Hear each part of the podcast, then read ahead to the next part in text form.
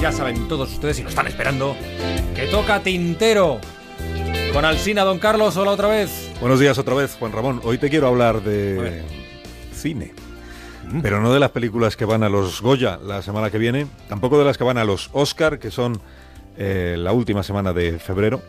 Te quiero hablar de una película que se estrenó el viernes pasado y que aspira a ser el pelotazo de este año. Fíjate, se ha estrenado en 2.000 salas de cine simultáneamente y en su primer fin de semana ha hecho 5 millones de dólares de recaudación. Es probable que el nombre del director no te resulte familiar. Se llama Raya Menón. Pero seguro que alguno de los protagonistas mm. de la película sí que te suena. O igual tampoco. Fíjate, son Akshay Kumar, Nimrat Kaur y Ferima Watseir. Admitamos que el cine indio, más allá de la comedia en la que todos terminan bailando, que es lo que tenemos más trabajado, el cine indio en general, me parece que aquí nos interese mucho. Bueno, esta es una superproducción dramática que se estrenó el viernes pasado y que recrea un episodio histórico que sucedió en una guerra. Es una película india, insisto, que se titula Puente Aéreo. Y lo que cuenta es lo que sucedió en Kuwait entre agosto y octubre de 1990. Saddam Hussein, como tú recuerdas, había invadido Kuwait y le había, había declarado aquel territorio provincia iraquí. En Europa hablamos mucho entonces, aquellos días, de los occidentales que estaban allí. Por ejemplo, aquí en España seguimos con gran interés la peripecia de 15 compatriotas nuestros a los que Saddam Hussein no dejaba salir y a los que fueron a buscar allí, en un viaje que fue muy controvertido entonces, Gustavo Villapalos y Cristina Almeida.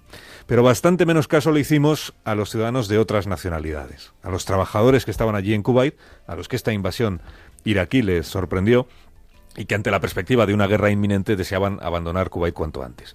Bueno, una de esas nacionalidades era la India. 170.000 ciudadanos de ese país trabajaban en el Emirato. 170.000. Sacarlos de allí se antojaba una misión imposible en el poco tiempo que quedaba para que empezara la intervención militar internacional. El gobierno de la India primero envió unos aviones militares, pero pronto vio que aquello era una gota en el océano.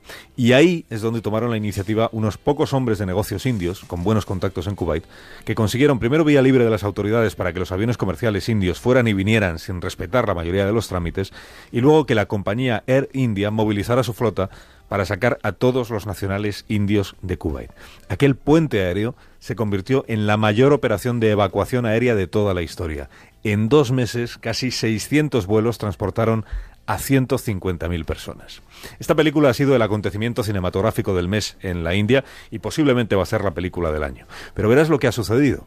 Los guionistas han explicado que el papel principal de la peli, que es el del héroe que se propone organizar aquella evacuación masiva es un personaje ficticio que han construido a partir de varias personas diferentes que pusieron su granito de arena en aquel año 90. Pero al estrenarse la película y al ver lo que allí se cuenta, una familia ha elevado la voz para reivindicar el nombre de su padre, que es un señor que se llama Sunny Matthews que primero, primero fue la nieta que escribió en, en, Facebook, si os ha gustado esta película Puente Aéreo, que sepáis que fue mi abuelo el protagonista.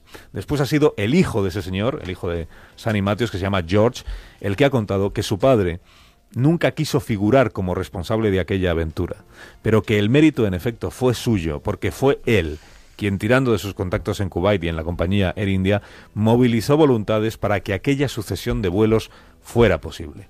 Y no solo eso, prometió que se quedaría en Kuwait hasta que hubiera salido el último de sus compatriotas. Y eso fue lo que hizo.